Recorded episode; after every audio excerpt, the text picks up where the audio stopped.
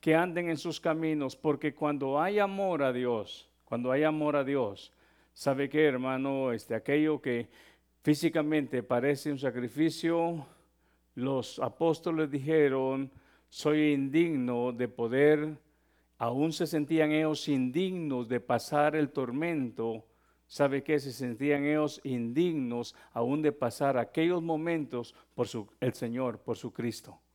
¿Y sabe usted por qué, hermano? Porque pensemos en un momento en algo, cuando pensamos en la palabra cristiano, la palabra nos enseña allá este, eh, en una de las menciones que por primera vez, por primera vez, fíjese bien, en cierto lugar, ¿alguien se recuerda en qué lugar le llamaron cristianos a los discípulos? ¿Ah? Sí, eso es para que usted se recuerde. Por primera vez en Antioquía se le llamó cristianos a los discípulos de Cristo. Pero quiero preguntarle a usted por un momento, ¿qué características tenían aquellos discípulos a los cuales llamaron cristianos? ¿Qué características manifestaban ellos como seguidores de Cristo? ¿Qué era lo que el mundo miraba de ellos para, para nombrarlos eh, discípulos de Cristo? ¿Qué es lo que el mundo, la gente miraba de ellos? Dice el hermano, buen testimonio, porque hablaban de Cristo, dice la hermana. Fíjese bien, eso, eso es importante hablar de Cristo, pero hay algo, algo bien, bien claro. Ellos estuvieron dispuestos a morir por la causa de hablar por el, del nombre de Cristo. ¿Por qué, hermanos? Muchas veces nosotros no podemos discernir eh, o no podemos este, quizás eh, eh, poder medir el peso de lo que es este, confiesa a Jesucristo o declara que Jesús es el Señor. Lo estamos hablando acá en Estados Unidos, quizás lo hablamos en México o Centroamérica o, o en otros lugares, pero sabe que hablar esa palabra en Jerusalén era signo de qué? Era signo de muerte. Y solo cuando comprendemos y podemos este, realmente eh, eh, llegar, eso es la razón, hermano, por la cual cuando estudiamos la palabra, lo primero que tenemos que comprender, y esto estamos hablando y lo vamos a poner hoy en lo que es el crecimiento, en el crecimiento espiritual, lo primero que tenemos que hacer cuando estudiamos la palabra es, en primer lugar, tenemos que conocer la audiencia que estaba escuchando aquel mensaje, en qué lugar se estaba dando. ¿Sabe usted por qué es tan importante conocer la audiencia y el lugar? Porque no es lo mismo, hermano, declarar soy discípulo de Cristo en Jerusalén a como poderlo declarar ahora en Estados Unidos. Aquí a usted no lo van a apedrear, aquí a usted no lo van a meter a la cárcel porque usted menciona el nombre de Cristo, pero en Jerusalén, si usted se da cuenta, en Jerusalén no era así.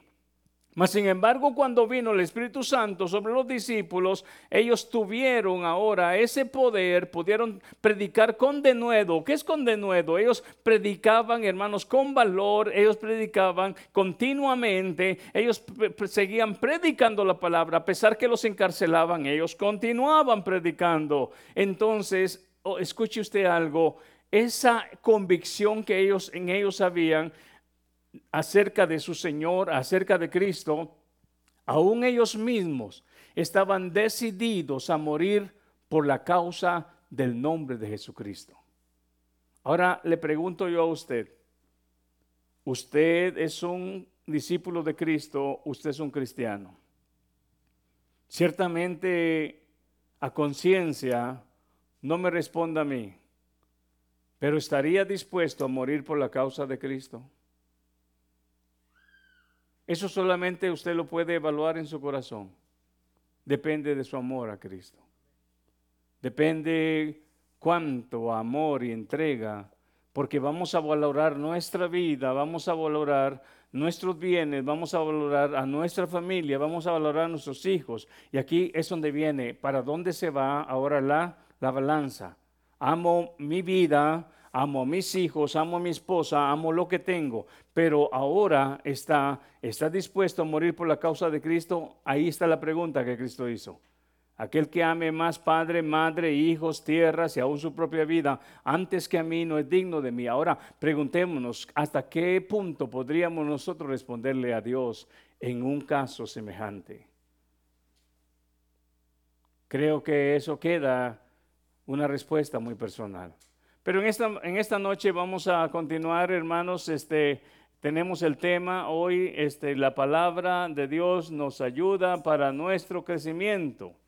¿Qué tal si miramos entonces la escritura y vamos a ver, por favor, en Primera de Pedro, y vamos a ver el capítulo 2 de Primera de Pedro, Gloria al Señor.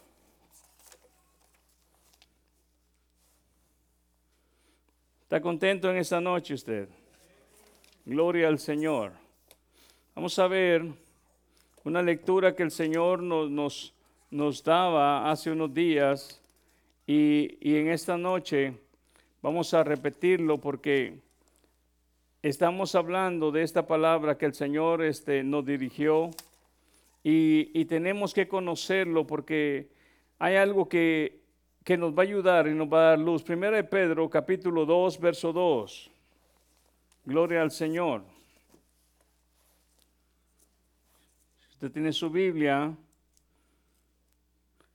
Queremos eh, una vez más darle la bendición, y eh, bendecir a nuestro hermano René. Él está allá en Fernley. Eh, Dios le permite tener la, la bendición de tener una radio, Radio Amor, y él está transmitiendo, hermanos, y, mi hermano Wilmer se conecta siempre los viernes y los domingos, y este mensaje que usted oye aquí se está oyendo también este, a través de esa radio por internet y en algún sector este, de Fernley, pero hemos tenido buenas noticias, hay personas que están oyendo el mensaje y queremos bendecirlos.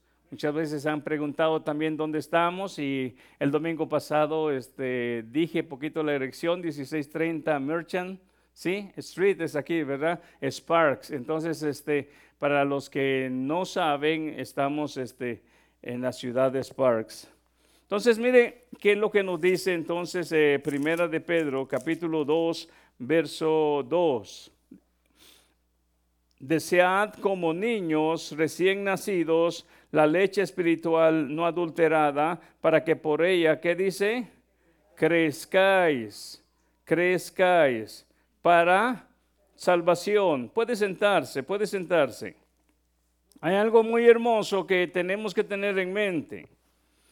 De la misma manera que un niño eh, en lo físico tiene que alimentarse para poder crecer, para poder estar fuerte, de la misma forma en la vida espiritual, alguien que ha nacido de nuevo necesita también alimentarse. ¿Alimentarse de qué? Aquí el siervo Pablo, eh, Pedro, perdón, habla de una leche no adulterada. Si usted se da cuenta, habla específicamente de ser como niño recién nacido, la leche espiritual no adulterada podemos, podemos observar en esto que hay, cuando él se refiere a la leche espiritual no adulterada, se está refiriendo al alimento, fíjese bien, que va a permitir que aquella nueva criatura pueda mantenerse vivo, porque ¿qué es lo que hace el alimento en lo físico? Nos mantiene qué?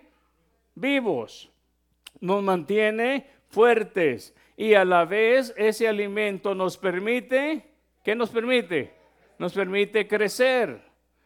Entonces, ¿por qué es tan importante la palabra de Dios para la nueva criatura? Es aquí, hermanos, donde en alguna oportunidad decía esto.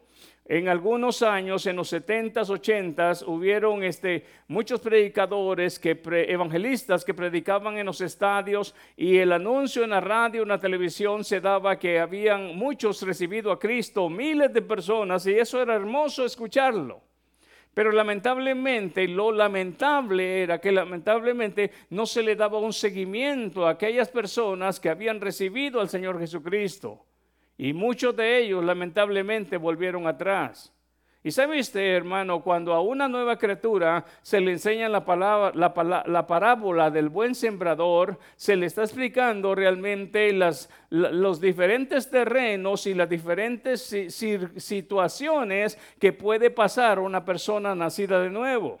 ¿Por qué, hermanos? Aunque ahí se habla de diferentes terrenos, el Señor Jesús habla de aquella palabra que cayó en pedregales y en espinos, y siempre Él refiere, dice, los problemas, las tribulaciones de la vida a muchos los hicieron regresar atrás.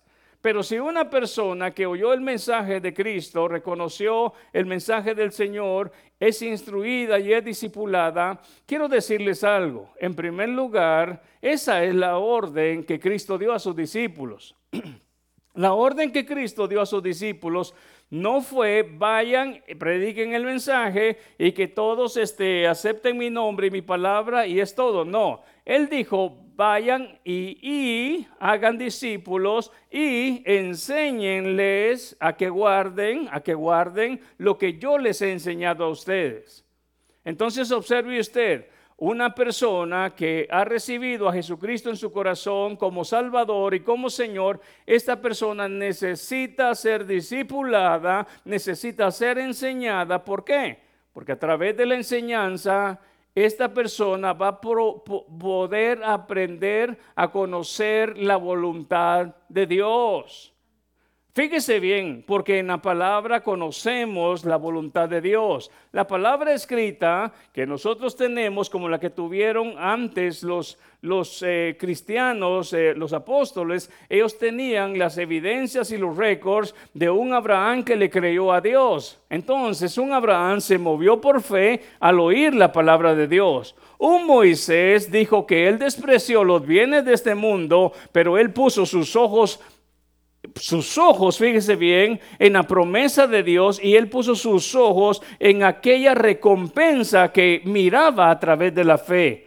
Pero ¿cómo pudo él tener esa certeza? Porque oyó a Dios, oyó su palabra y le creyó un Abraham que le cree a Dios, un Moisés que le cree a Dios, un Josué que le cree a Dios. Entonces, ahora, a través de la palabra, esta palabra y estas promesas hacen de nosotros ahora personas más firmes en nuestras convicciones. Pero ¿cómo vamos a ser personas firmes en nuestras convicciones si nosotros no leemos la escritura?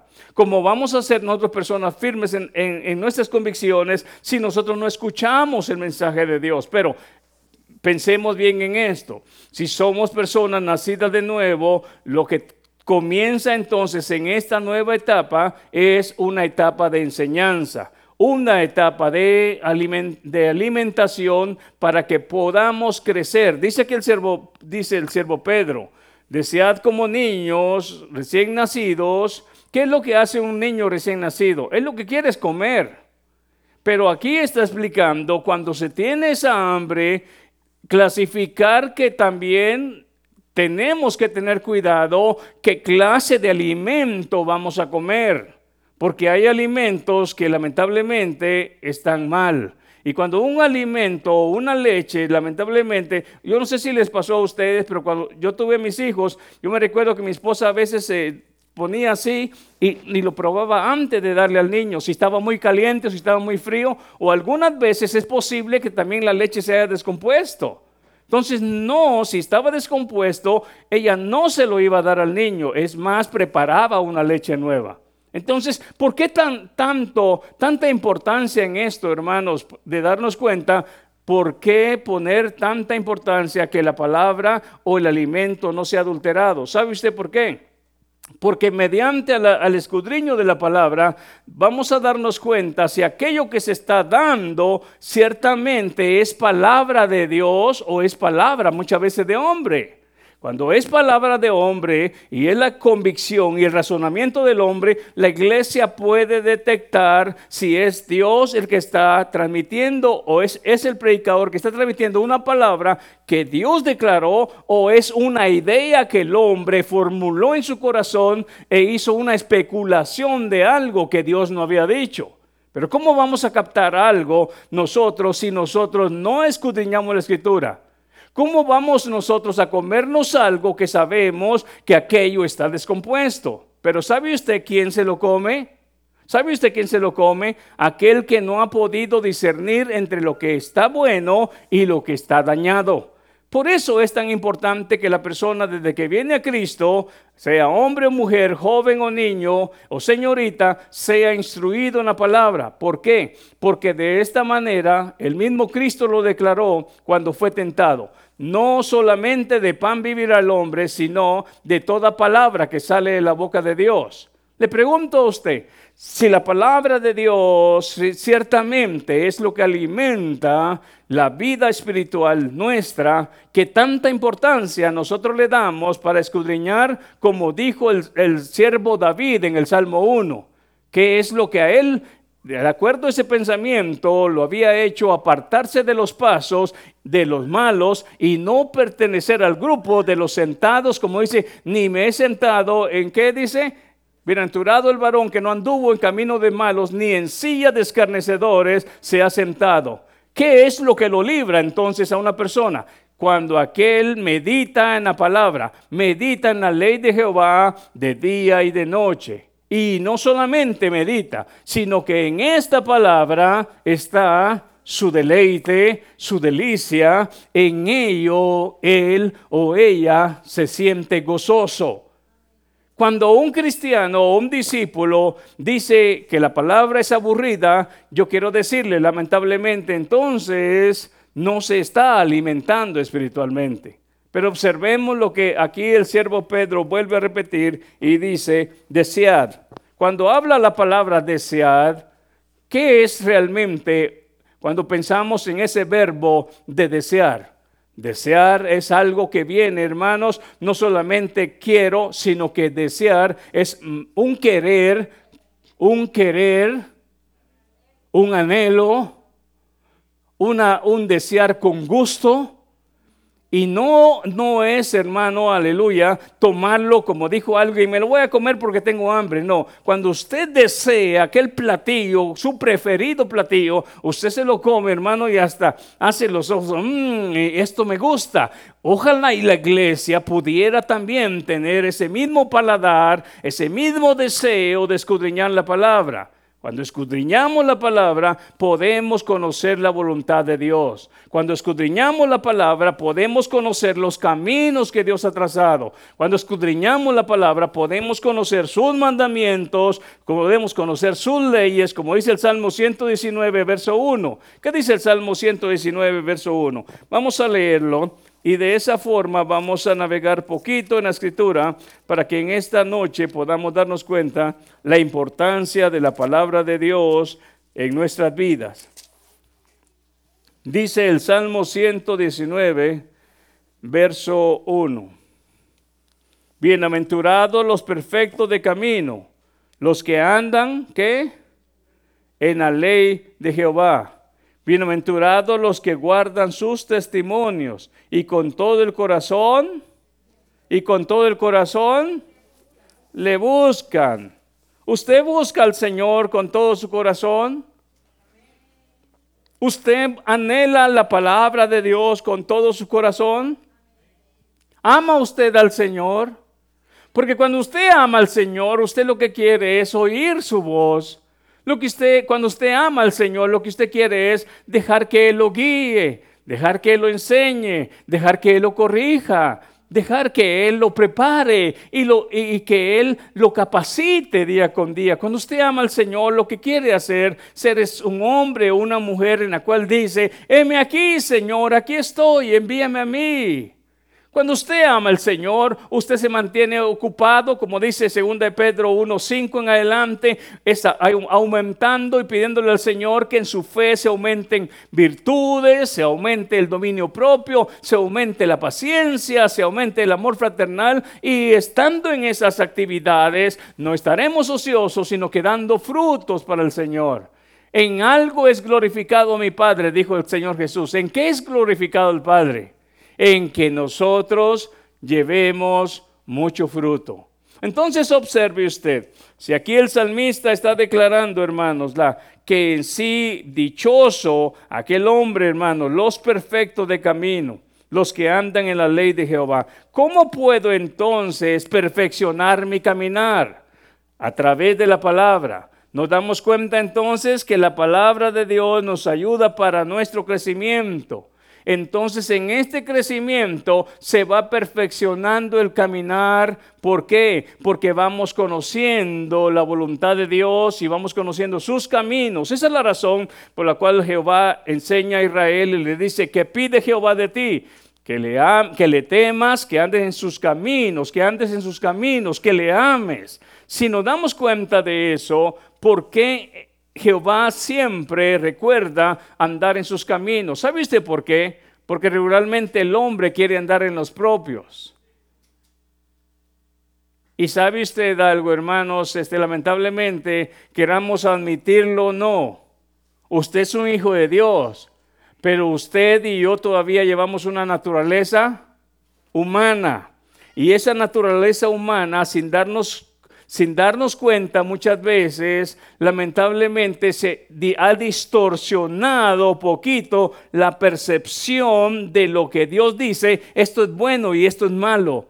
Necesitamos entonces tener que este humano doble rodillas, escudriñe palabra para que el Señor le corrija en su caminar, perfeccione su caminar. Es lo que dice el Salmo 119, bienaventurados los perfectos de camino, los que andan en la ley de Jehová, bienaventurados los que guardan sus testimonios y con todo el corazón que le buscan pues no hacen iniquidad los que andan en sus caminos. Fíjese, hay algo bien importante. Aquí el, verso 4 dice, tú encargaste que sean muy guardados tus mandamientos. ¿Sí? Tú encargaste que sean muy guardados tus mandamientos. Ojalá fuesen ordenados mis caminos para guardar tus estatutos. Entonces no sería yo avergonzado. porque muchas veces el hombre es avergonzado? ¿Por qué muchas veces el hombre es avergonzado? Porque olvida lo que Dios declara que debe de ser lo correcto de hacer. Pero observe usted entonces, hermano, y miremos la importancia de la palabra aquí en lo que tenemos en esta noche. Miremos por favor lo que aparece, gloria al Señor, en Deuteronomios, capítulo 32, verso 47. Usted se va a dar cuenta, hermanos, lo que Moisés ahora recuerda a Israel capítulo 32 y verso 47, una de las últimas palabras que el siervo Moisés habla con el pueblo. Fíjese bien lo que dice. ¿Lo tiene?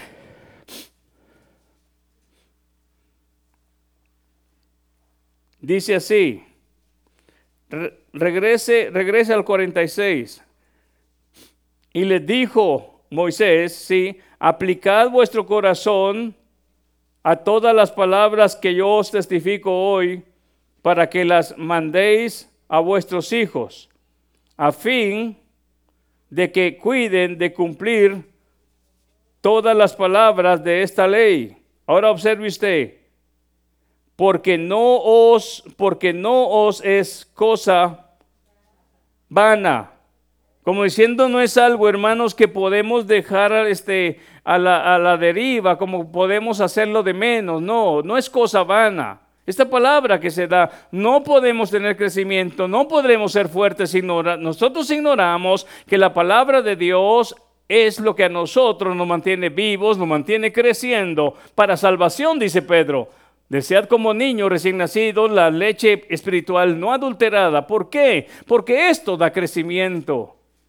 ¿Alguna vez usted se ha preguntado por qué muchas veces, por qué muchas veces, algunas veces en el pueblo eh, en general, globalmente hablando, se ve muchas veces muy poco crecimiento espiritual? ¿Sabe usted por qué? Porque lamentablemente la gente de este siglo, la gente de estos tiempos, no ama la palabra, no ama la ley de Jehová. Entonces, al olvidar eso como algo que se debe de cuidar, Muchas veces la evidencia de ello es que no hay crecimiento espiritual. Entonces observe y lee una vez más, porque no os es cosa vana, es vuestra, wow, es vuestra vida. Sin ese alimento no hay. Si usted deja de comer, ¿qué pasa? Usted podrá aguantar un tiempo, pero va a pasar, va a llegar el momento donde usted se va a debilitar, usted se va a enfermar y es posible que muera. Entonces, aquí dice, esto no es cosa vana. si usted se da cuenta, en el verso dice, es vuestra vida. Y por medio de esta ley haréis prolongar, que dice, vuestro día sobre la tierra a donde vais, pasando el Jordán para tomar posesión de ella. Entonces, hay algo que Moisés le recuerda. Moisés le recuerda al pueblo y dice, ¿saben qué? Esto no es para tomarlo así a la ligera y como tomarlo sin poca, poca importancia, tomarlo con poca importancia. No, esto es vuestra vida. Ahora le pregunto a usted, hemos considerado que escudriñar la palabra, leer la palabra, meditar en la palabra y, también hasta cierto punto, fíjese bien, poder siempre doblar rodillas para que el Espíritu Santo nos pueda iluminar todo esto que estamos leyendo y darnos la tarea de estudiar, de analizar como lo que hizo Lucas. ¿Qué es lo que está haciendo Lucas en el capítulo 1 cuando está escribiendo un tratado teófilo? Él él tomó la tarea de investigar a fondo desde origen para poder transmitir un mensaje. ¿Se recuerda? Dice, yo también, dice, muchos han tratado, dice Lucas, escribiendo, de poner en orden la historia de lo que de Cristo, pero a mí me pareció también escribirlo y he investigado, he investigado a este desde su origen las cosas tal y cual sucedieron. Entonces, tenemos que tener en mente ese mensaje tiene que ser estudiado y no solamente, hermano, cuando yo escudriño y saco una palabra y saco de eso una doctrina, una enseñanza, no puede ser una palabra ni un verso este, formulando una doctrina y una enseñanza. No, una doctrina y una enseñanza van parada no solamente de un verso, sino parado de muchos contextos y muchas formas en la cual Dios está transmitiendo aquella manera en la cual la vida cristiana debe de vivirse. Mire usted, por favor, mire lo que dice Deuteronomios capítulo 29. Deuteronomios capítulo 29 y verso 29. Deuteronomios 29, ahí está atrásito. ¿Qué dice esa escritura? Las cosas secretas pertenecen a Jehová nuestro Dios. Oiga bien lo que en esta noche voy a decirles. Hay cosas que no tenemos respuesta. Y hay cosas que le pertenecen a Dios. Aún el siervo Pablo dice, yo cuando esté con el Señor, aún voy a conocer cómo fui conocido. Hay cosas que solamente le pertenecen a Dios. Si nosotros pasamos la línea de las cosas secretas de Dios, ¿Sabe que hay algo? Puede ser que podamos nosotros querer decir algo que Dios no lo ha revelado para nosotros. Es más, si se da cuenta, a los discípulos mismos, a, él les retuvo, a ellos les retuvo cierta información y les dijo, podría decirles otras cosas más, pero en este tiempo ustedes no la pueden comprender, pero sí la pudieron comprender cuando el Espíritu Santo ya había llegado sobre ellos. Entonces, si nos damos cuenta, el siervo Pablo enseña y, nos recuerda que hay cosas que Dios nos da a conocer a través de su Espíritu Santo, dice el siervo Pablo, cosas que ojo no vio ni oído yo. Pero ¿qué significa eso? ¿Es otra revelación de Dios? No, es la interpretación de muchas de las preguntas que a veces no hemos tenido respuestas. Pero hay cosas que solamente le pertenecen a Dios. Ahora, las cosas reveladas, observe usted en el verso 29, las cosas secretas pertenecen a Jehová nuestro Dios mas las reveladas son para para nosotros y para nuestros hijos para siempre. ¿Para qué? ¿Para qué?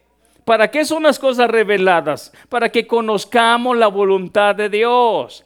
Entonces observe usted algo. Si las cosas reveladas, las cuales conocemos, nos cuesta muchas veces caminar en ellas, ¿por qué quiero arruñar las secretas si las reveladas muchas veces me cuesta a mí ponerlas por obra? ¿Cuáles son las reveladas?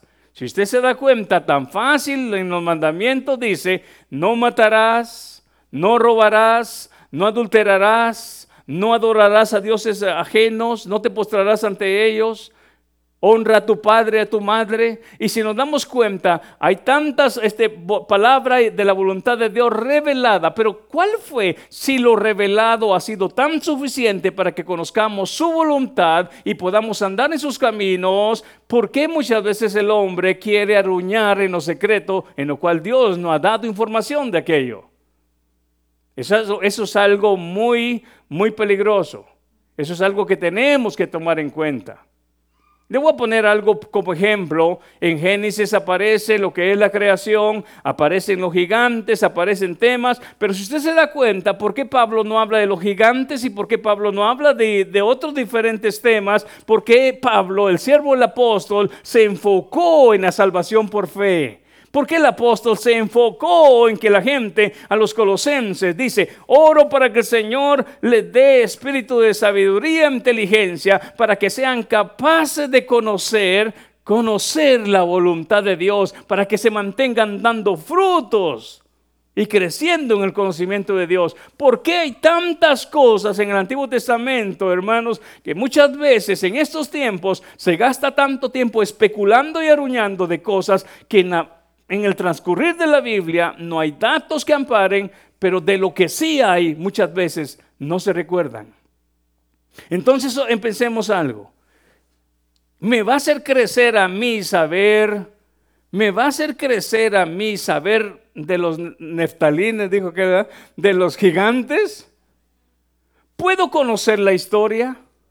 Pero ¿qué es lo que me va a hacer crecer a mí, a usted? ¿Qué es lo que va a ser de alimento para mí? Es que lo revelado de Dios me transmita ahora el conocimiento de lo que a Dios le agrada y lo que Dios desecha, de lo que me permitirá ahora que mis sentidos ya no sean como un niño que no distingue, sino que ahora pueda ser un adulto que distingue entre lo bueno y lo malo. Orábamos el miércoles y decíamos esto, Dios escogió a un pueblo y le dijo, me seréis, me seréis un pueblo santo porque yo soy santo y les enseñaré, fíjese bien, iba a enseñarle a aquel pueblo a través de las enseñanzas de Levítico para que ellos pudieran conocer lo que era puro y lo que era impuro. Entonces a través de la enseñanza el pueblo aprende a conocer la enseñanza que Dios da de lo que es bueno y lo que es malo.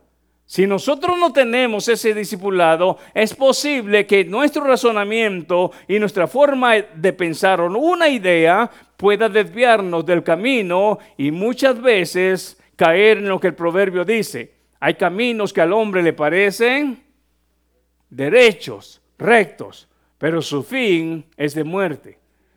Pero no son así los caminos de Dios. El camino de Dios es perfecto. Si usted se da cuenta, la palabra nos enseña acá, ese hombre que anda en ese camino del Señor. ¿Por qué? Porque conoce su ley. Cuando decimos su ley, es el pensamiento de Dios, es la voluntad de Dios, es el deseo de Dios. ¿Por qué? Porque Dios quiso transmitir su mensaje para que nosotros podamos conducirnos de una manera correcta. Se lo dio a Israel, ahora se lo da a la iglesia. Observe entonces por qué el verso 29 dice que lo revelado es para nosotros. ¿Qué es lo que nos ha revelado? ¿Qué es lo que nos revela la palabra a nosotros de, de de Dios. Dios es nuestro creador. ¿Sí? ¿Qué más? Dios es omnipotente. Dios es amor. Dios es misericordioso. ¿Qué más nos declara la palabra de Dios? Dios es omnisciente. Dios es omnipotente. Él es nuestro escudo. Él es nuestra fortaleza. Entonces lo revelado a nosotros nos permite, si le creemos a esa palabra, mantenernos fuertes y de pie y confiados, y confiados, y confiados. Esa es la fe. Esa es la fe, confiar en lo que la palabra nos enseña de lo que es Dios, confiar en lo que vivió Abraham, lo que vivió Moisés y lo, todos los hombres y mujeres de Hebreos 11 cuando confiamos nosotros en ese, en ese récord que ha quedado escrito, ¿por qué es que ha quedado ese récord escrito? Para que nosotros podamos, cuando leemos las promesas de Dios, decir ciertamente, hay testigos, dice el capítulo 12, esta nube de testigos. Wow, si tenemos una nube de testigos que amparan que Dios es real, que Dios este, nunca desampara a los suyos, la pregunta es esta, ¿voy a dudar de esa palabra? ¿Voy a creer? Si creo, estoy creciendo en confianza en Dios. Es ahí donde la palabra y la promesa a mí me ayuda a crecer. Es ahí donde puedo darme cuenta que lo revelado es para que pueda, dice una vez más el verso, las reveladas son para nosotros y para nuestros hijos para siempre, para que cumplamos todas las palabras de esta ley. Observe entonces usted, hermanos, por qué es tan importante la palabra de Dios. El siervo Pedro declaraba y decía, este, desead como, como niño recién nacido. Mire lo que enseña, porque es que esa, esa palabra o esa leche pura, espiritual, se refiere a la palabra. Mire qué dice ahí exactamente en 1 de Pedro 1, 23 al 25. Primera de Pedro 1, 23 al 25. Oh, gracias al Señor, hermanos, porque Él siempre, siempre está al cuidado de su iglesia. 1, 23 al 25. ¿Cuántos están cansaditos en este día? Amén. Yo también estoy cansado, pero estamos contentos. Dice el verso 23, siendo renacidos ¿Ah? Siendo renacidos, no de simiente corruptible, sino de incorruptible, por, por la palabra de Dios, que vive y permanece para siempre. Si usted se da cuenta, entonces, tenemos que tomar en esto en cuenta. Siendo renacidos, ¿cómo es que fuimos regenerados o renacidos. Cuando se escuchó aquella palabra, la fe viene por el oír, dice el siervo Pablo. ¿El oír qué? El oír la palabra de Dios. Fuimos renacidos, fuimos renacidos, nacimos de nuevo desde aquel día que recibimos la palabra del Señor. Recibimos esa palabra, la creímos.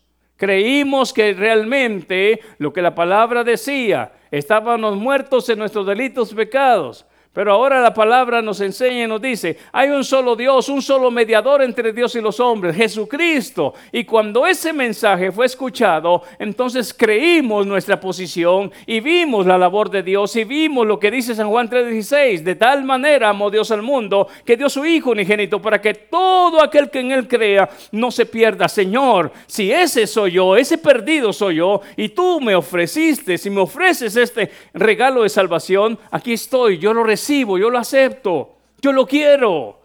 Y desde ese día esa palabra nos hizo renacer. Y sabe usted, hermano, es la palabra de Dios. Entonces, si fuimos renacidos por esa palabra, ¿podemos subsistir? ¿Podemos vivir sin esa palabra? No se puede. No se puede. Y observe una vez más, dice el verso, siendo renacidos no de simiente corruptible, sino de incorruptible, por la palabra de Dios que vive y permanece para siempre, porque toda carne es como hierba y toda la gloria del hombre como flor de la hierba. La hierba se seca y la flor se cae. Más, más, más que la palabra del Señor permanece para siempre. Y esta es la palabra que por el Evangelio os ha sido anunciada. Entonces, si usted se da cuenta, esos versos anteriores nos recuerdan ahora a nosotros. Pero, una vez más conectando con el capítulo 2, el siervo Pedro dice esto, desechando pues toda malicia, todo engaño, hipocresía, envidias y todas las detracciones, desead como niños recién nacidos. Entonces, automáticamente nos enseña a nosotros que ahora a través de esta palabra nosotros podemos tener una mejor percepción de lo que a Dios le agrada. Pues queremos crecer, queremos crecer en la gracia, queremos crecer este, espiritualmente. Este es el alimento diario. Voy a darles a ustedes este, unos versos que vamos a leer para que en esta noche analicemos. Y yo sé que usted, hermanos, aleluya, está aprendiendo juntamente conmigo, pero mire lo que nos enseña esta escritura en Jeremías capítulo 17, verso 9. Jeremías 17, verso 9. Nos vamos a dar cuenta de una palabra que está para, para dirección para nosotros, para que podamos recordar por qué es tan importante la escritura. Isaí, Jeremías 17, 9. ¿Lo tiene? ¿Por qué es que necesitamos la palabra? Mire lo que dice el verso 9 y ahorita se va a dar cuenta. En ese crecimiento ya no será tan fácil que haya y llegue el engaño. ¿Qué dice el verso 9? Engañoso es el corazón más que todas las cosas y perverso. ¿Quién lo conocerá? Ahí está la respuesta. Verso 10. Yo, Jehová, aleluya, que escudriño la mente. Oiga bien, ¿cree usted que Jehová escudriña la mente mía, suya? ¿Sabe el Señor exactamente por qué está usted en esta noche? El Señor escudriña la mente. ¿Sabía el Señor Jesús por qué mucha gente lo seguía, hermano, hermano, hermano Gilmar? ¿Qué fue lo que le dijo a una multitud en una vez? Entonces, ¿sabrá el Señor por qué alguna gente lo sigue? ¿Sabe el Señor? ¿Sabe el Señor? ¿Sabe usted que muchos están dentro de una iglesia cristiana muchas veces bajo un miedo feroz de no ir al infierno? y no pueden disfrutar la, salvación que Dios les da. Ciertamente debería de fluir más el gozo de nuestra salvación que un miedo terrible de perdernos en el infierno. Pero ¿por qué pasa eso? Porque lamentablemente muchas veces se ha mal enseñado la escritura. Ciertamente existe un infierno y existe una vida eterna con Dios, pero sabe que el Hijo de Dios no puede vivir bajo esa esclavitud y esa mentalidad. ¿Por qué? Porque lo enseña la palabra en Romanos 8.1 y muchos versos más. Romanos 8.1 dice, ninguna condenación hay para los que están en Cristo Jesús. Entonces observe usted, por favor, y mire, ¿por qué es que tenemos que escudriñar la palabra?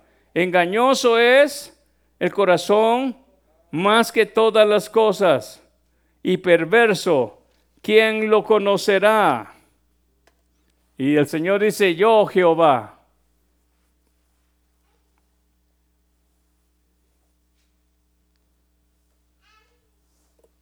Entonces cuando conocemos la palabra de Dios, podemos discernir, escuche usted bien, aún podemos discernir si algunas veces vamos estamos decidiendo algo por nuestra propia voluntad o es una dirección que el Señor nos da.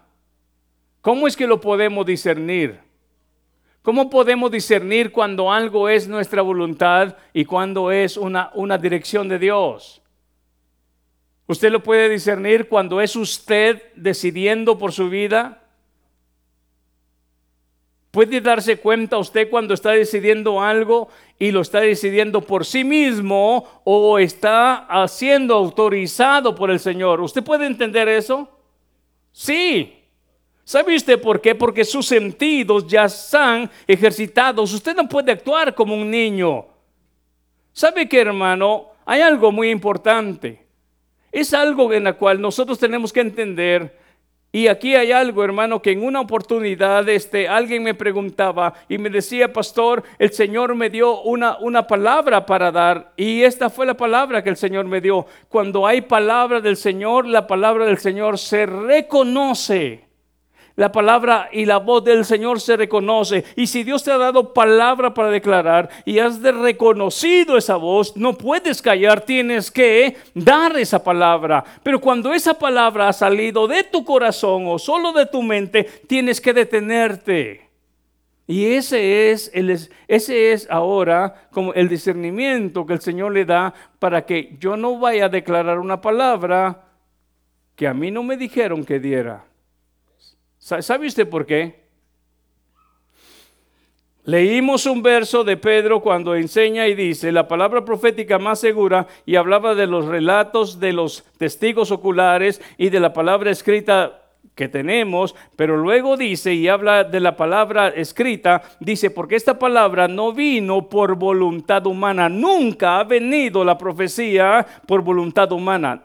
Si hablamos de la profecía de Dios, nunca ha venido porque él o ella o él se lo imaginó o lo, formuló en su corazón. No, sino que Dios hablando al corazón, ¿usted ha oído la voz del Señor cuando le habla a su corazón? y que usted le puede contestar a él y que usted no estaba pensando nada de aquello. Y sabe usted, cuando eso está sucediendo, hay cosas muy hermosas, hermano, que el Señor ministra a su iglesia o ministra a una persona, pero la palabra de Dios siempre va a ser eficaz para enseñar, para redarguir, para instruir en justicia. Y sea en esta palabra o una dirección a través del don de la profecía, al recibir esa palabra, nadie la puede callar, ni agregarle ni quitarle, porque cuando Dios habla, Él quiere ministrar a su iglesia. Pero aquí es donde nos enseña la escritura algo muy importante. Siempre la palabra de Dios va a ser para enseñar, para corregir, si usted se da cuenta, el siervo, el apóstol Juan dice que en el Espíritu, estando en el Espíritu, él recibió la revelación. Y cuando él recibe esa revelación, está diciéndole a la iglesia del capítulo 2 y el capítulo 3, estas cosas están perfectas, pero estas están mal. En otras palabras, está corrigiendo. Yo conozco tus obras, le dice la iglesia. Entonces, cuando Dios permite que a través del don de la profecía el Señor da una palabra, siempre va a ser para enseñar, para corregir y para instruir, para justicia. Ahora fíjese bien algo.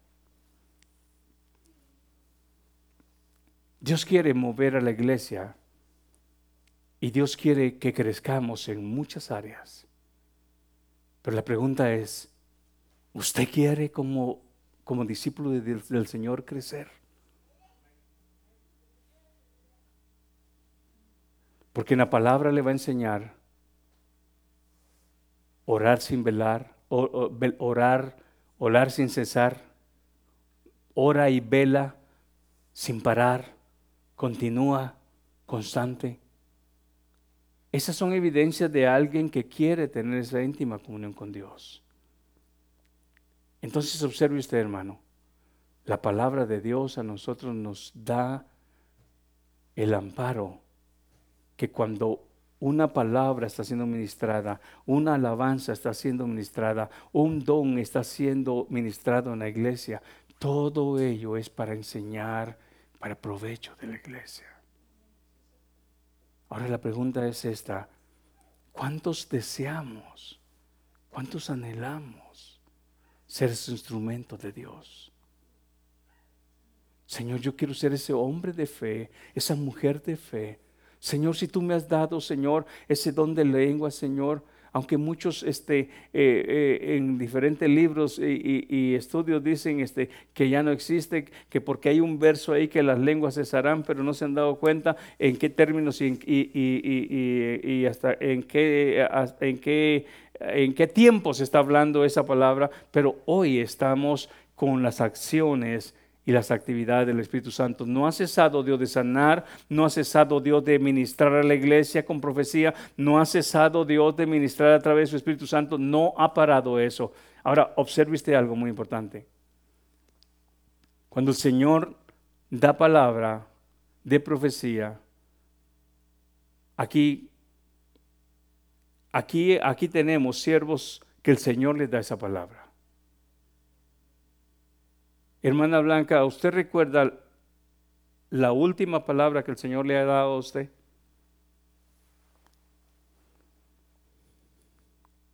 ¿Clara? ¿Fue para la iglesia o fue para una persona?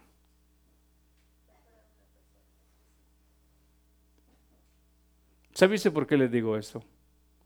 Porque aún el siervo Pablo dice, la iglesia tiene el derecho de juzgar esta profecía. Pero ese juicio no es, es bajo la idea que a veces tenemos de crítica. No, no, no, no. Es cuando dice juzgar es hacer un examen de lo que se está transmitiendo en aquel momento. No es juzgando a la persona. Ah, pero miren si es... No, no, no, no, no. Es hacer un examen de lo que Dios está transmitiendo a través de aquella profecía. Ahora, ¿por qué les pregunto yo esto? Si usted me dice, yo no me recuerdo, yo le diría algo y le diría que lea Isaías, porque Isaías, usted va a encontrar mucha palabra que dice, vino palabra de Jehová mí diciendo y relata todo lo que Jehová le dio con detalle. ¿Sí, sí, sí me capta? Entonces, cuando nosotros venimos a la palabra, eso fue lo que hizo, lo que hizo la palabra y la enseñanza a la iglesia de Corintio. Aquella iglesia tenía dones, tenía este, eh, abundaban en dones. Lo que hizo la palabra fue darles a ellos un orden para que aquella administración del Espíritu Santo en la vida de ellos sea fuera para beneficio a la iglesia. Les aclara y les dice, hay un desorden acá. Muchos están hablando en lenguas y las lenguas no son malas, pero lo que estaba pasando ahí es que hablaba uno, hablaba otro y hablaba otro. Y si, si entra un indocto una persona incrédula, dice, no dirán que ustedes están locos. Y no es porque estuvieran locos, pero lamentablemente al no entender el orden, se estaba perdiendo la acción de aquel, de aquel don que debería y, de, y es para provecho de la iglesia. Y si alguien dice tiene ese don de lenguas, pídale al Señor interpretarlas. Y si no, hágalo para sí mismo. Ahora, usted no se ha dado cuenta que muchas veces a los que nos llaman pentecostales, muchas veces este, ya es hora de la predicación y aquella persona está, está tocada, pero sabe que eso tiene un orden. Y si no hay palabra, y está hablando en lenguas, pero no hay una palabra de, ¿de qué, hermano? De interpretación. Aquella persona, si en el orden, ella debería, si está tocada en el Señor, sentarse y seguir alabando al Señor en su corazón. ¿Ahora puede? Sí. Sí puede.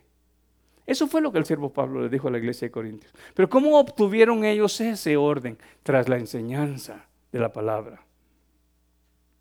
Y ahí es donde nos damos cuenta, hermanos, que aún de lo que leemos en 1 Corintios 11, les, enseñó del desorden que estaban haciendo también en la hora de la cena del Señor, cuando ellos eh, participaban de la comunión de la cena. Dice ahí la escritura en 1 Corintios 11, muchos se emborrachan y otros, como que si no tienen casa, vienen aquí a echarle a, la, pura, a la pura comedera y, y están perdiendo realmente el sentido de lo que eso significa. Entonces, la enseñanza lo que hace es nos ubica en el orden para que todo lo que el Señor nos haya dado sea para provecho. Usted puede ser el mejor el ministro en alabanza, usted puede ser el mejor predicador y maestro, usted puede ser el mejor este maestro de jóvenes, de niños, pero dice el siervo Pablo, nada hagáis por vanagloria, nada hagáis por contienda, o sea que no sea por otra razón, ¿por qué? Porque puede ser, y le digo que puede ser porque yo lo he visto y lo he vivido, que lamentablemente cuando el orgullo del hombre se enaltece, entonces Dios ya no está recibiendo la gloria ni la honra, sino que el hombre se está tomando esa gloria y esa honra. Soy el que mejor enseña, soy el que mejor ministra, soy el mejor, el mejor maestro. Entonces, ¿quién conoce la mente y el corazón? Dice Jehová, yo que escudriño la mente y el corazón.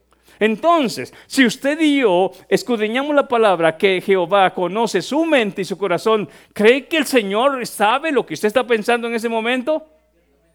Y yo también, ya sé lo que está pensando, que ya son las 9.45 y no he terminado. ¿Qué tal si se pone de pie en esta noche? Pero mire, mire que, y eso que, que, que es viernes, ¿qué tal si se pone de pie? Y vamos a cantar una alabanza, hermano. Vamos a quedarnos ahí. Es importante entonces leer la escritura. Nos vamos con este pensamiento. Y sabe usted, hermano, cuando nosotros nos damos cuenta, el apóstol Pablo vuelve y repite, no quiero que ignoréis acerca de los dones. Entonces el siervo Pablo les enseña, les corrige, les instruye y ellos crecieron en conocimiento. ¿Y sabe qué? Cuando usted mira la segunda carta de Corintios, esta iglesia es una, una iglesia diferente. Vamos a alabar al Señor, hermanos, con una alabanza.